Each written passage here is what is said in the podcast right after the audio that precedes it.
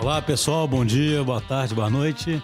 Vamos começar mais um episódio aqui dos Agilistas. Hoje eu tô aqui mais uma vez com Chagas. E aí galera? Matheus. Pessoal, bom dia, boa noite e boa tarde também. e Filipão. Fala pessoal, beleza?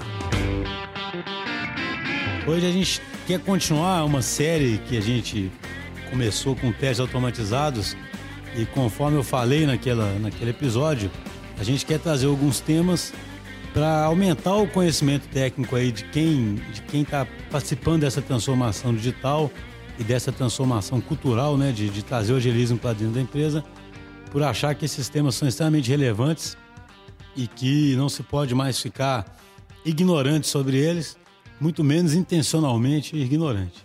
É, o tema que a gente quer trazer hoje aqui é um tema muito importante para que o agilismo possa realmente se materializar. Né? Quando a gente fala especificamente de agilismo se materializando como software, tá? A gente sabe que o agilismo é um tanto de coisa, mas pensando na transformação digital e na necessidade da empresa fazer experimentação com software o tempo todo, um tema que está muito atrelado a isso é o famoso DevOps. Então nós vamos explorar bem o que é o DevOps aqui. Eu costumo falar em muito alto nível em uma, em uma palestra que eu, que eu faço, que o, as forças todas que a gente tem hoje de fazer software continuamente, colocar em produção o tempo todo, fazer muita experimentação, são forças de desestabilização. E que se você não tiver alguma coisa que te ajuda a estabilizar, ou pelo menos a, a reagir rápido ao que está acontecendo no ar, isso vai ficar tudo no mundo das, das intenções. Tá? Então, o DevOps ele é uma sigla que junta desenvolvimento com operações, é uma algo muitas vezes confuso para muitas pessoas, porque significa tanto automação e ferramentas, quanto significa também cultura, enfim, é um tanto de coisa. É, hoje em dia estão estendendo a sigla, então estou só dando uma passada geral para um tanto de coisa que a gente vai falar aqui. Então, primeiro, para quem for corajoso, aí eu perguntaria assim: o que é DevOps? Então, né?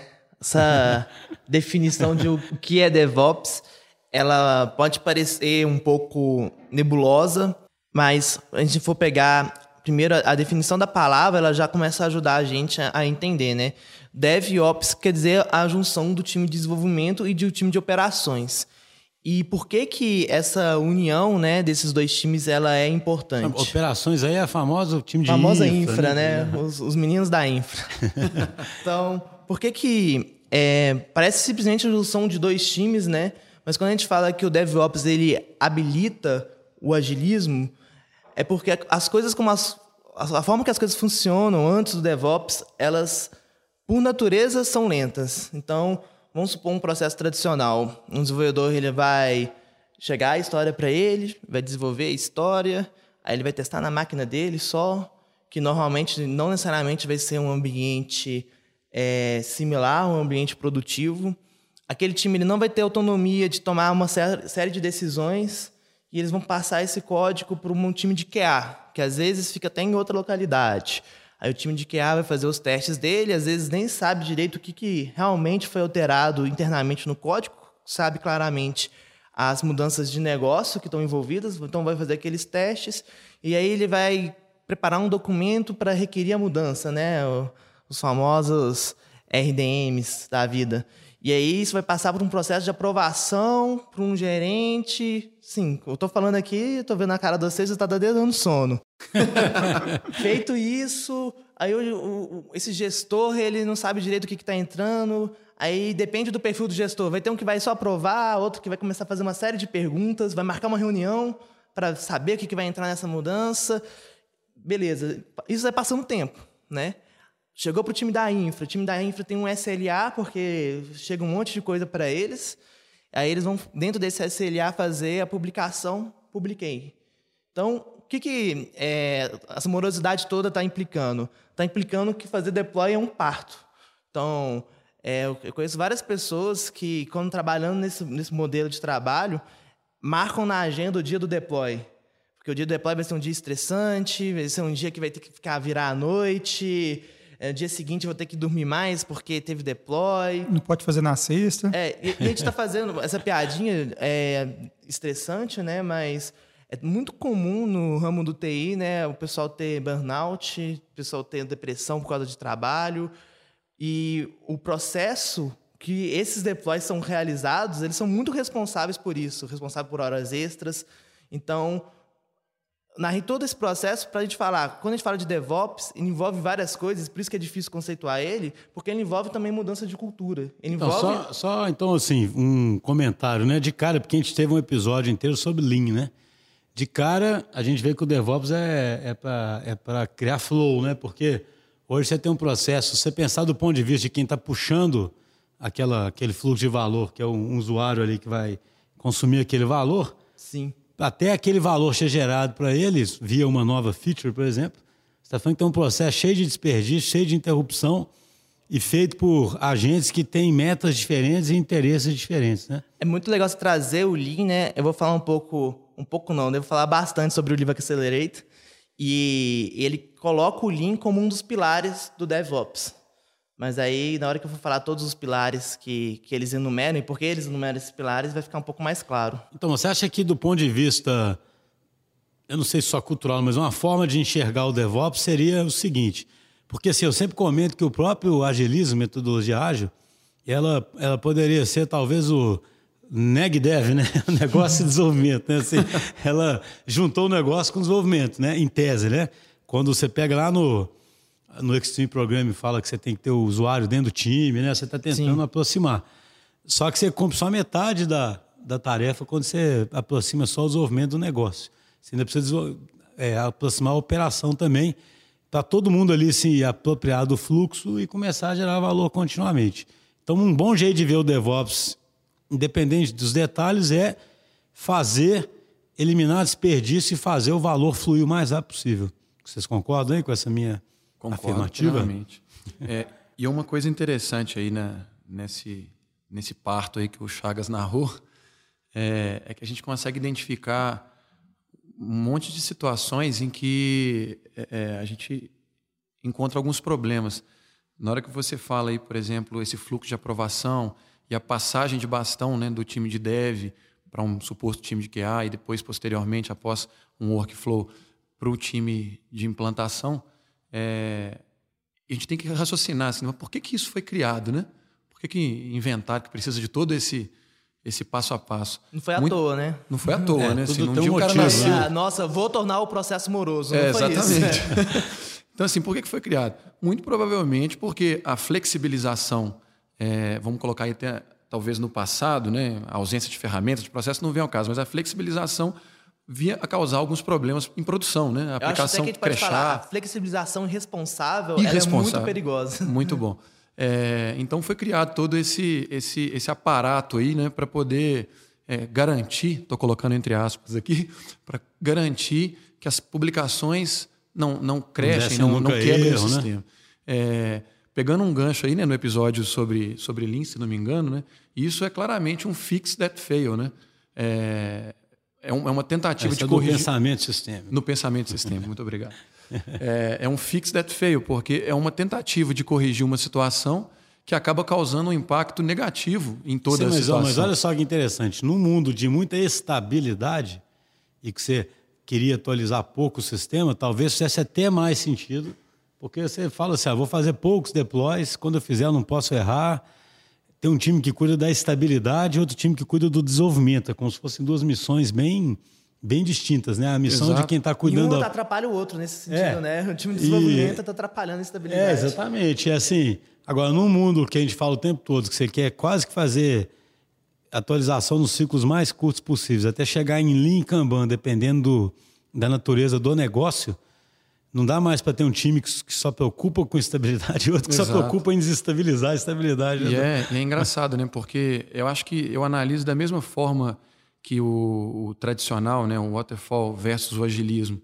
É, ele veio uma evolução em que o mundo era mais estável, mais é, preditivo, e hoje em dia a gente fala que o mundo é o mundo VUCA, né? um mundo uhum. volátil.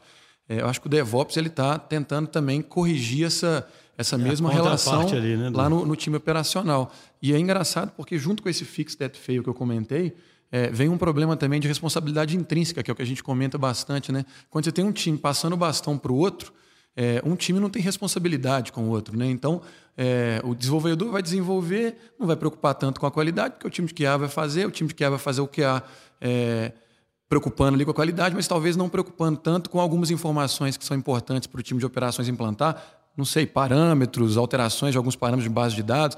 E aí fica aquela coisa, cada um cuidou do seu. É, Ninguém cuidou do Essa todo, força né? desestabilizante que você sempre é, comenta, né? É, é um vetor forte ao longo desse fluxo. E aí o que, que acontece no final das contas? Aquela velha relação abusiva, né? O time de operações, quanto menos eles implantarem, melhor, né? Mas Porque se cumpre eles, a meta dele, né? se eles, a meta do time é não desestabilizar, né? Então, assim, E sabe o que é quanto curioso? implanto, melhor. Quanto mais o cara desenvolver também não implantar, ele continua cumprindo a meta dele, né? Porque ele continua desenvolvendo. Então, se eles não implantar, não tem problema para ninguém, né, cara? Você falou Sem alguma coisa, né, Matheus? Então, é que eu acho interessante porque é, a gente vem do meio de, de dev, né? quase todo mundo aqui já desenvolveu em algum momento. E um livro que traz uma- um prisma um pouco diferente, que é o prisma de quem é de, de operações, é o Projeto Fênix, né, do, do Jane King, que quando eu li ele, assim, para mim foi uma coisa bem, bem marcante, assim, porque é, num dado momento ele cita lá um exemplo de, uma, de um- quando uma versão nova da aplicação foi ser colocada em produção, e a conversa entre o time de operações é: ah, esses caras do, do desenvolvimento eles nem sabem o que está acontecendo. Eles, eles entregam esse código aqui, mas eles nem, eles, eles nem, nem sabem se isso vai rodar no servidor, no servidor X, no servidor Y. Eles, eles nem sabem qual é, a, qual é a, a necessidade de memória ou de processador que, que, esse, essa aplicação tem. Então, assim, a gente vê claramente aí esse, essa, essa diferença de, de, de interesses. Né? E assim, essa diferença de interesses ela, ela é péssima para tudo, porque a gente não vai conseguir ter um fluxo é, é, bacana, a gente não vai conseguir entregar valor se houver essas, essas Não, e diferenças. esse e esses- livro ele é, ele é interessante, né? Porque eu também sempre desenvolvi, né? E para quem desenvolve, é a infra é dada, né? O cara fala assim, aquilo ali é... Caixa preta. Né? É caixa preta, né? E tudo que o lado de lá, né? Tudo assim, o lado de lá, né? Reclamar, falar, vem aqueles caras, né? É, Enchendo o a- saco de novo, né, cara? É impressionante, né? A separação, né? Até até essa cisão Brasil-Argentina, que é criado com o desenvolvedor em infra, ela é muito prejudicial, né? Porque você cria até um ambiente que às vezes chega a ser hostil e isso só vai prejudicar os dois lados, no final das contas. Então, beleza. Então, acho que já dá, para quem está ouvindo, fica claro, assim, que a, a- a busca que é por ser lean, juntar os times, colocar um objetivo comum. E aí você comentou aí, Chagas, a questão do Accelerate, né? Explica um pouquinho o que que é esse Accelerate, o livro, e o que, que isso tem a ver com DevOps, para a gente poder aprofundar é nesse um, tema. Um, um livro recente, feito a partir de uma pesquisa, né? Então, os autores desse livro fizeram uma pesquisa muito extensa. Tô até com a minha colinha aqui. Foram quatro anos de pesquisa, 23 mil entrevistados em duas mil organizações. Você foi entrevistado ou não? Então, Não fui Então não entrevistado. acredito nessa pesquisa.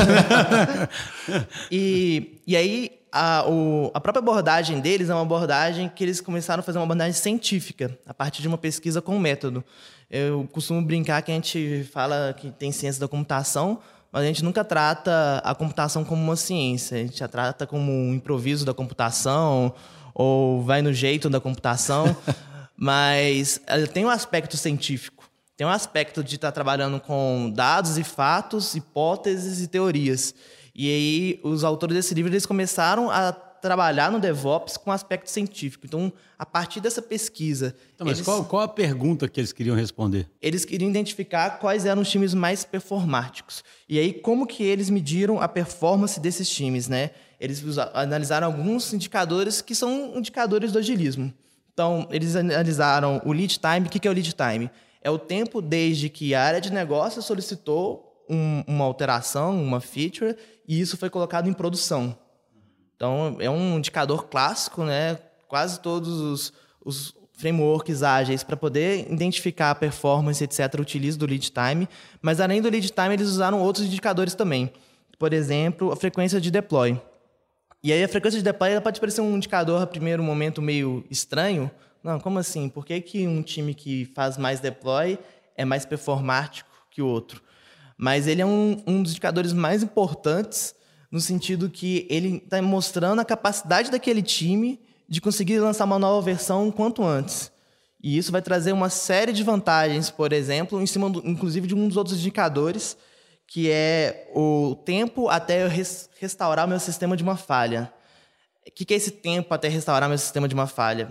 Houve um bug em produção, consegui fazer uma nova versão, corrigindo aquele bug, não estou fazendo um rollback, não. E aí eu subi já aquela, aquela correção, né? Pode ser com rollback também, né? vamos fazer um, uma correção imediata aqui. Ó, acabei de fazer uma correção do bug da minha fala, mas esse e, quer dizer isso é interessante, que... né, Chagas? Porque aí é o casamento de dois indicadores. É, porque se você avaliar, realmente sou estranho, né? Talvez para quem está ouvindo é, e não está tão familiarizado com isso, eu sou estranho. Você vou medir a quantidade de publicações que eu faço. Por que, que isso é relevante? Mas igual você disse, né? Porque isso mostra a sua capacidade de reagir em situações de, de é, então, só, só divergência. Né? Eu acho interessante assim, né? A definição de desempenho para os caras é um time que é capaz de gerar valor em curto prazo e continuamente e se recuperar rápido quando tem algum erro. Sim, né? porque seja, não adianta não é, nada. É, é bem bacana, né? Então, porque eu falo, é bem apropriado mesmo ao momento que a gente vive, né? Sim. E, e, todos os indicadores estão amarrados um ao outro, né? Porque o, o lead time só vai considerar realmente concluída a história quando ela foi publicada em produção. E para ela ter sido publicada em produção, tem que ter um outro deploy. E aí, uma das coisas que pode ter gerar um medo, nossa, se eu vou gerar um monte de, de publicação, a porcentagem de publicação que vai ter falha é, vai ser maior. Uhum. Porque eu estou fazendo mais publicação, é um, algo matemático. Então, o último indicador deles é esse: é a porcentagem de deploys que vieram com falha. Por quê? Porque times performáticos, além de fazer muito deploy, a ideia é que o número de deploys, né, entregas em produção com falha, vá caindo ao longo do tempo. Uhum. Então, esse é o último indicador que eles mediram. São quatro, basicamente. São então, quatro. Né? Tá. É, mas é interessante de, de, observar também que todos os indicadores, exceto o último, mas assim eles não eles não tentam medir é, é, o, o, quanto o time falha ou o quanto o time deixa de, deixa, de, deixa de falhar. O último indicador ele serve para poder representar que é, o índice de, o índice de, de erros de, de, de deploy cai ao longo do tempo. É, mas se o time tiver um, um tempo de resposta é, é, à falha rápido, é, ok. Se ele, se, ele, se ele consegue colocar uma versão nova da aplicação em produção rápida, ok. A gente, a, a gente, a gente pode falhar, mas a gente, mas a gente falha rápido. Né? A gente falha rápido, falha a gente falha. Rápido. E falha recupera, no, recupera, recupera rápido, rápido né? e, e, e, o ambiente onde a gente vai onde vai acontecer essa falha também é, é um ambiente, um ambiente é, controlado. A gente não faz o teste, a gente não faz um release de uma, de uma, de uma aplicação inteira, em todos as, os usuários. A gente pode fazer é, é, é releases para um número menor de, de, de usuários, são, são as, os releases é, canários, né? enfim, a gente pode falar mais sobre esses termos também. Mas, assim, a ideia é que o time seja, seja rápido, seja rápido para colocar as coisas em produção. Rápido, com cadência, né? E sempre entregando resultado. Né? Agora, e o que, que isso tem a ver com DevOps? Né? Beleza, alguém olha para um time desse e fala: esse time é rápido. E é rápido na concepção moderna, gera valor sempre no negócio, ajuda a transformar o negócio. Né? E o que, que o DevOps tem a ver com isso? É, então, assim, o, o time ser rápido, né? A palavra até é ruim, porque rápido parece que é simplesmente uma questão de. Velocidade, né? De velocidade, né?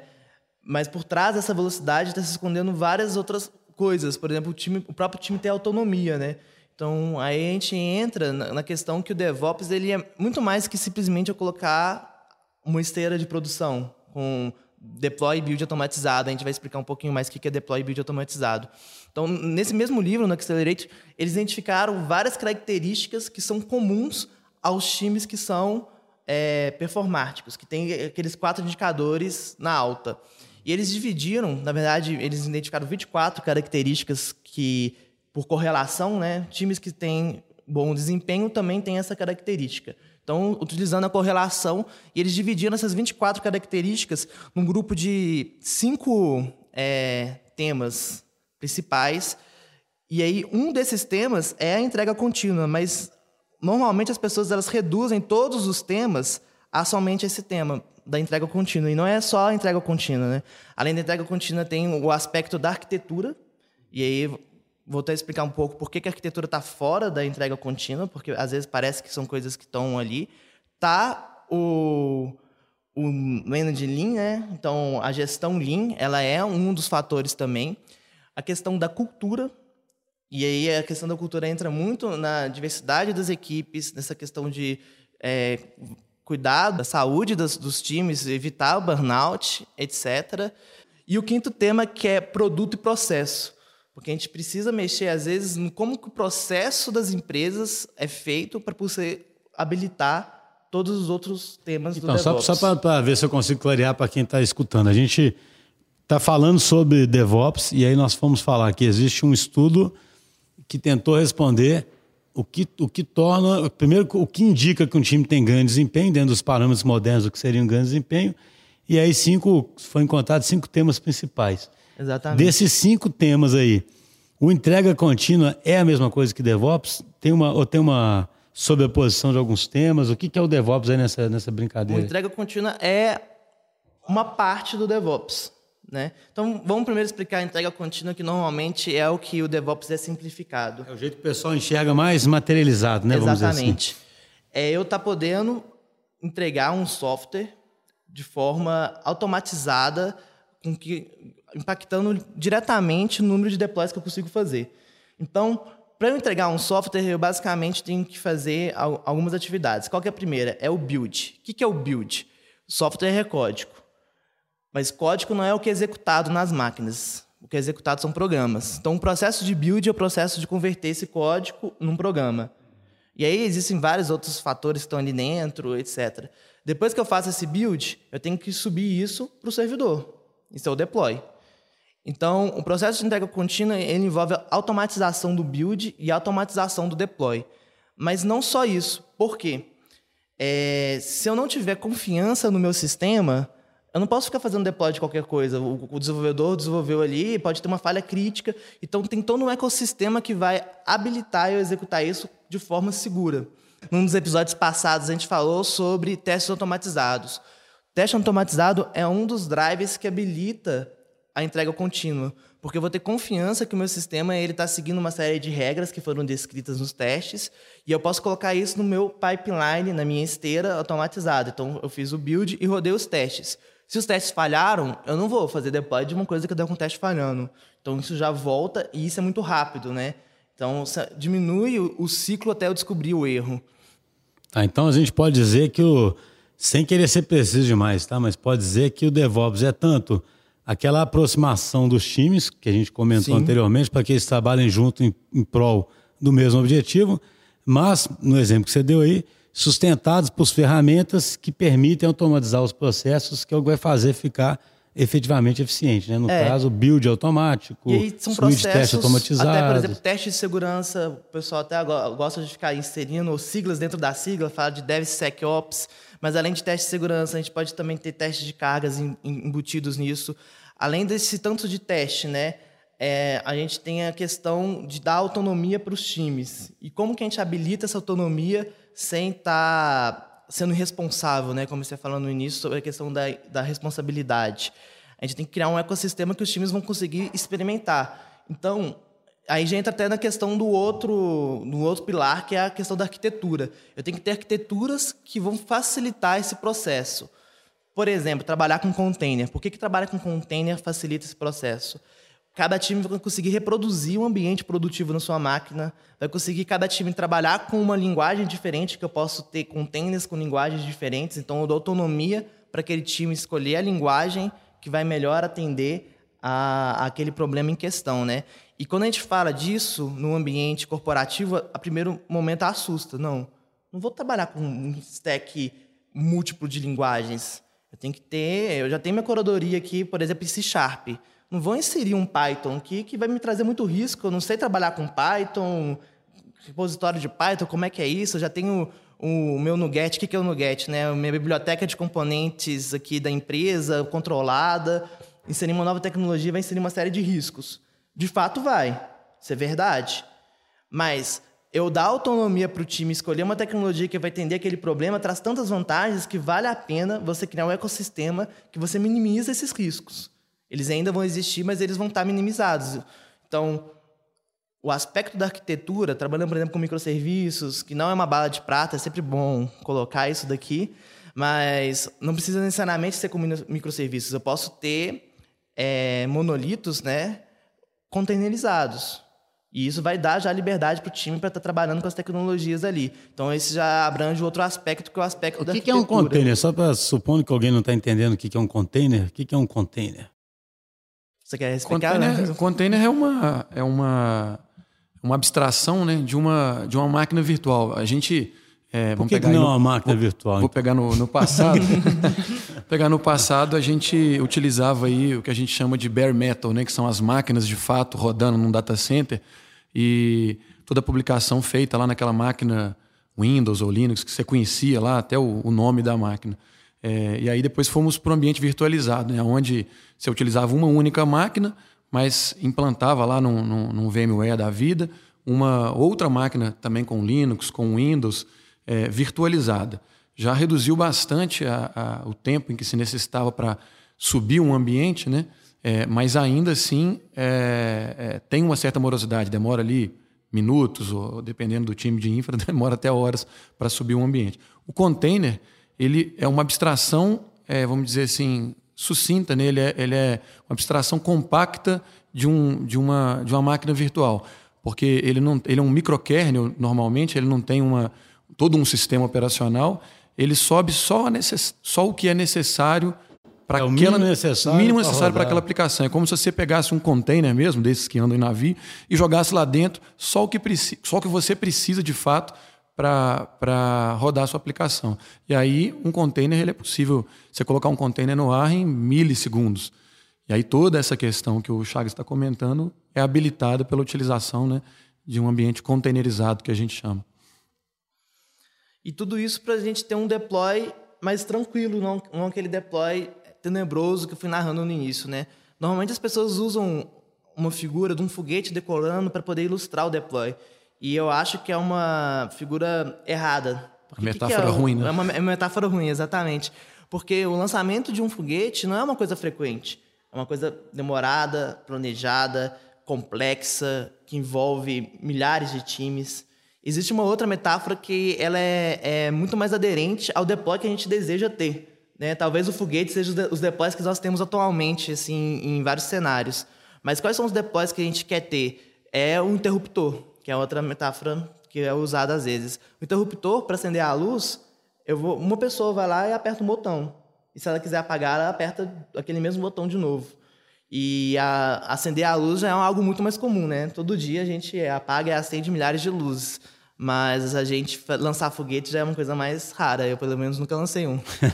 Uma pergunta que me vem à cabeça assim é que sempre o DevOps é, é muito associado a, a arquiteturas na nuvem. É, essa questão de container. É verdade isso ou não? Ó, a arquitetura na nuvem ela facilita, sim, a execução do DevOps. Porém, é, ter uma arquitetura interna ou até uma nuvem privada, ela não quer dizer que você vai ser impossível implementar o DevOps. As ferramentas, né, que, por exemplo, falando agora do aspecto de, de build automatizado, deploy automatizado, e vão dar o nome para as ferramentas, né, que às vezes o pessoal escuta Jenkins, Azure DevOps, que são as mais famosas, tem o Travis para código open source. Então, essas ferramentas, elas trabalham também muito bem com os sistemas internos. Fazer uma publicação no meu servidorzinho aqui local. E o, o grau de dificuldade para fazer isso é só um pouquinho a mais, digamos assim. A nuvem, às vezes, ela já tem as coisas prontas ali, mas para configurar, para funcionar no ambiente local, é possível.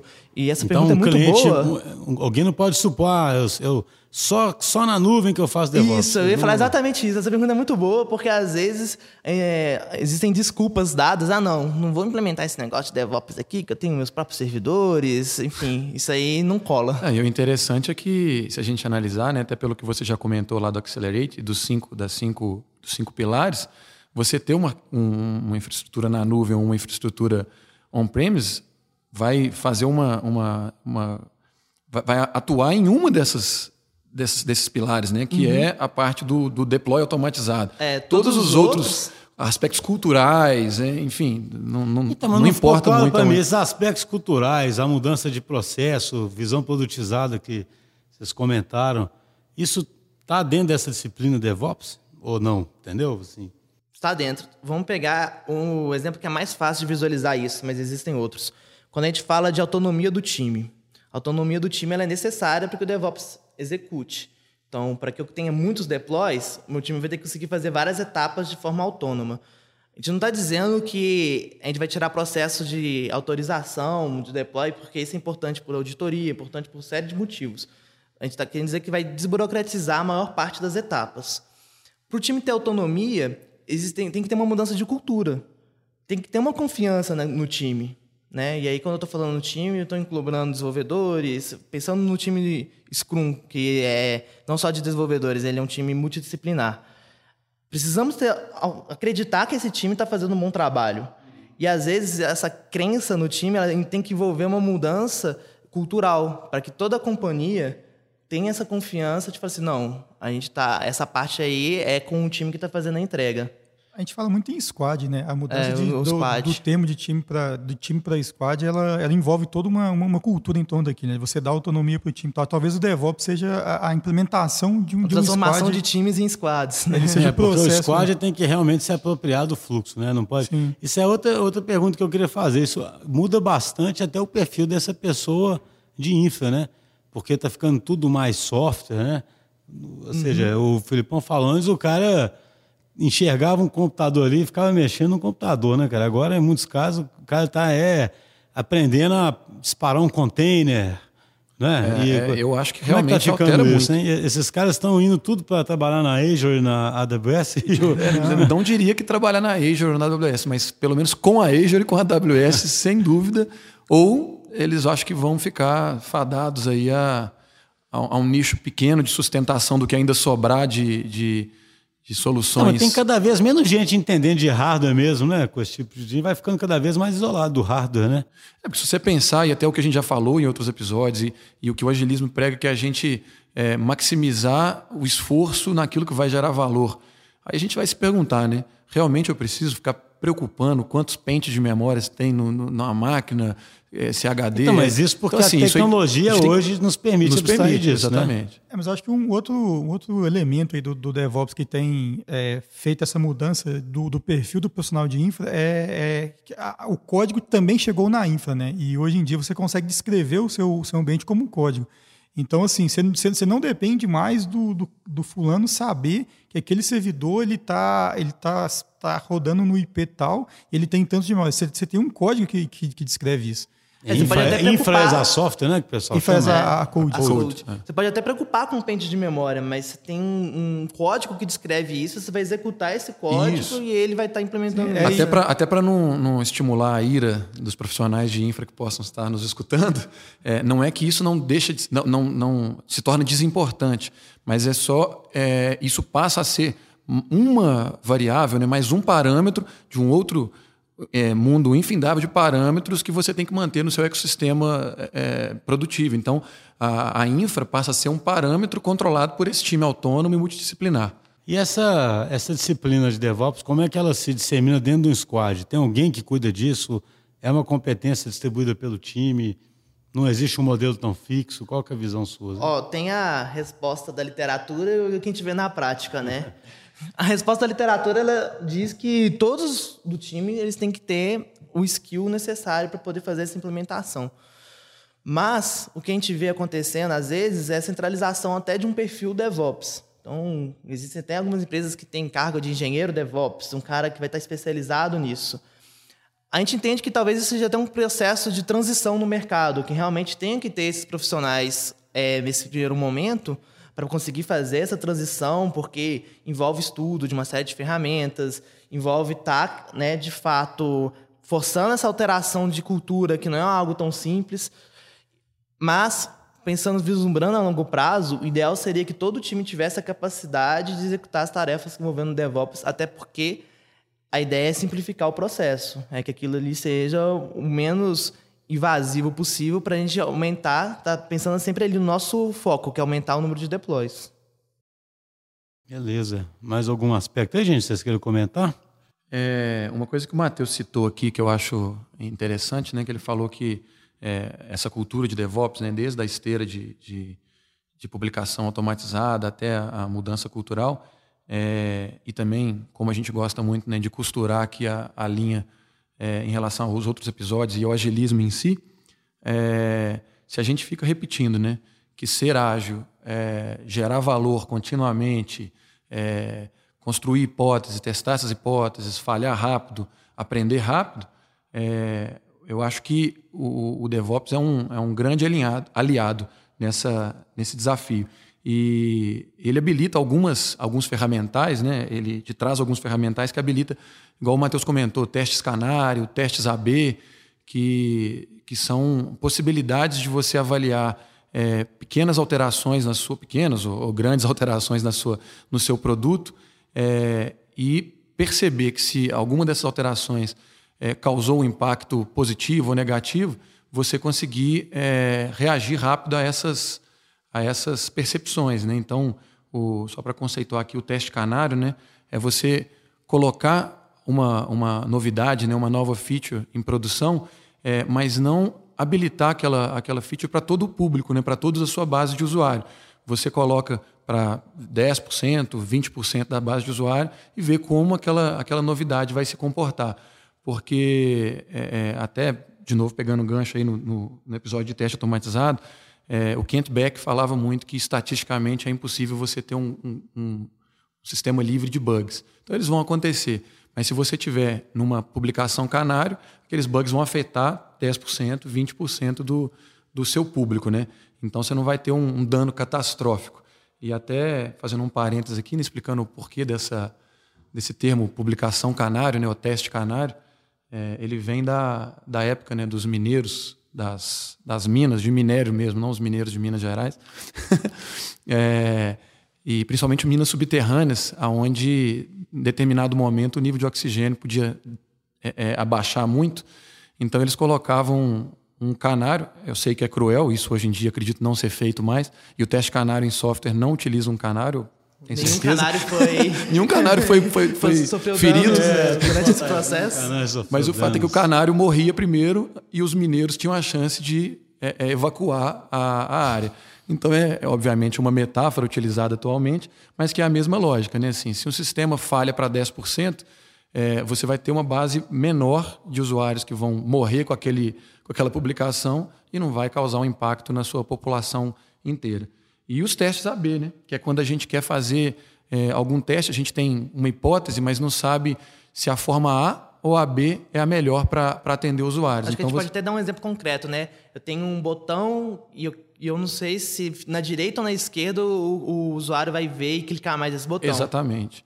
Então você faz duas versões, uma com o botão na direita, uma com o botão na esquerda, obviamente aliado também é, é, a um conjunto de ferramentas de monitoramento, de, de, né, de gestão da aplicação em produção e, após avaliar essas métricas, você vai ter uma, uma noção melhor de si para aquela sua base de usuários. O botão funciona melhor na direita ou na uhum. esquerda, e daí você pode simplesmente mudar o interruptor é, e levar vira... todo o seu público para aquela Sim, versão mais, mais adequada. Né? É, Exatamente. Inclusive, uma, uma palavra muito importante aí que o Filipão trouxe é o monitoramento. Ele é um daquelas 24 capacidades, é, capacidades não, né, skills importantes de ter, monitoramento é uma delas.